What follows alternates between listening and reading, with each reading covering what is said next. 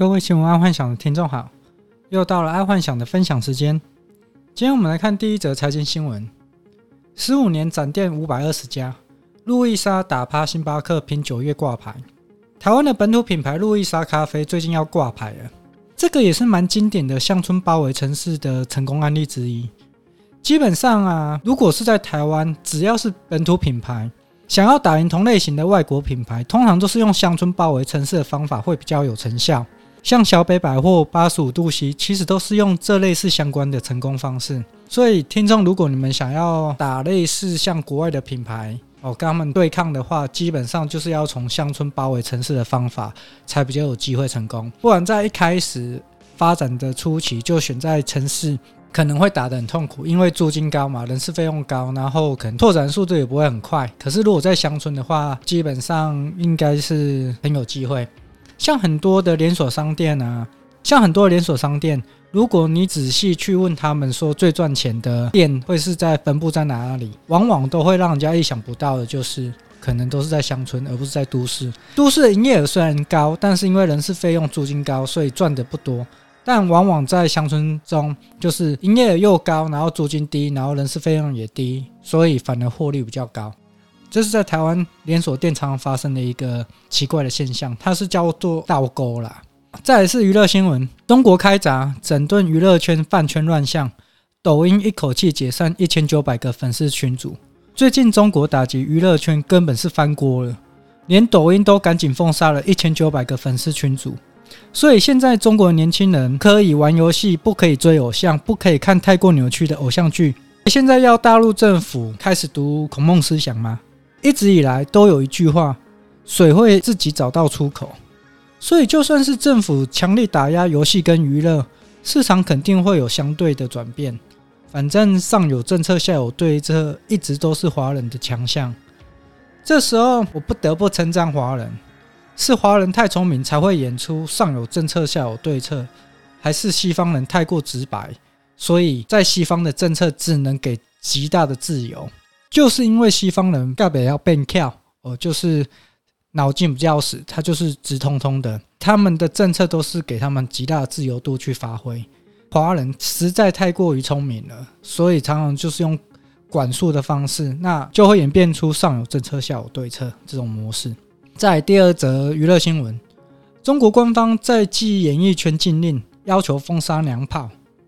这几年来，台湾很多人除了韩剧，也很爱追陆剧，当然包括爱幻想的老婆也是一样的。大陆最近的年轻人偶像剧里面的主角偶像，大部分都是找身高一百八十的矮脸还带点妆的男主角，这个都是来自于韩国偶像的影响。不过，可能未来中国就看不到这种恋爱最佳身高比例的偶像剧了。不过，爱幻想是觉得，虽然大陆政府这样封杀这些娘炮的演艺圈，但之后的地下经济文化应该会翻身。像这一次的《这就是街舞室》就没有在广电总局的封杀名单，所以接下来应该会有蛮多次世代文化相关出来，不会再以偶像主流为主了。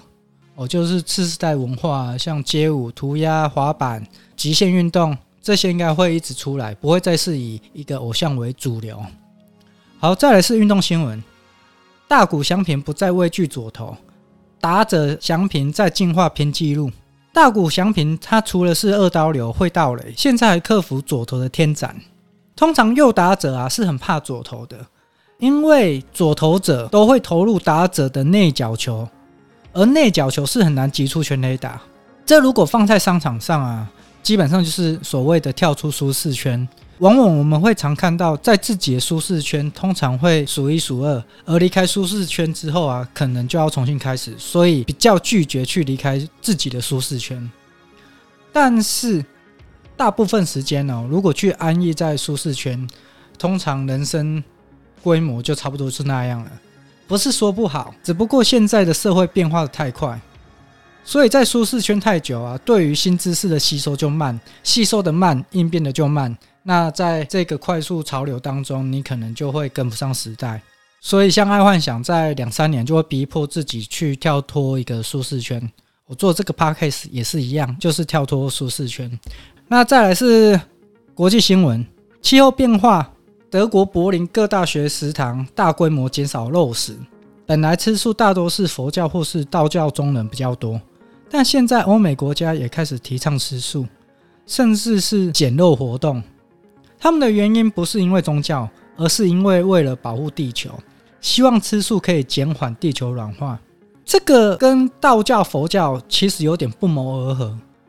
因为地球是我们人的母亲嘛，所以减少杀生吃肉。就可以去减少地球这个母亲的负担，感觉上全球有点万教归宗的味道。从这个角度来判断的话，看来植物肉也会是未来十年的一个重点之一。植物肉可以减少杀生，但又可以吃到肉，而且一定是从科技下手。因为在我不知道在哪个新闻有看到，好像在一年多前，我看到有一种植物肉，它甚至可以培养出来有血的肉。哦，有血的植物肉啊，当然不是像台湾那种素肉，台湾的素肉那种太过于假了。现在在欧洲有一个，就是说他们可以培养出有血丝的肉，所以你感觉不出来它是一个植物，蛮特别的一个东西。再来是科技新闻，Google 如何帮助用户判断资讯真伪？演算法更新迎战假新闻，Google 真的是越来越厉害了。现在三十五岁以下的新闻来源大都是从网络或是社群得知，但不管是网络还是社群大 V 啊，有可能都是给出假的资讯。Google 打算用新的演算法去判断网络新闻的真假，这个真的是非常好的消息，因为每次爱幻想对于一个新闻，大都会看两个来源才会去判定它的真假，但有时候还是会被假新闻所骗，因为可能那些假新闻是花大钱下去买的。所以还是有可能会被骗。那现在 Google 有这个假新闻的演算法，对爱幻想是一个大利多，可以减少很多时间去判断新闻的真假。好，那今天爱幻想就跟各位分享到这，记得帮爱幻想按赞加分享哦。哦，对了，就是有听众写信来跟阿幻想说，其实听阿幻想最好是用一点五倍的速度下去听，这样子感觉会比较节奏比较快。我在这里也建议就是说，如果你觉得阿幻想的讲话速度太慢，那你就用一点五倍下去听，可能会对你的整体吸收会比较好。大概就是这样。好，晚安，拜拜。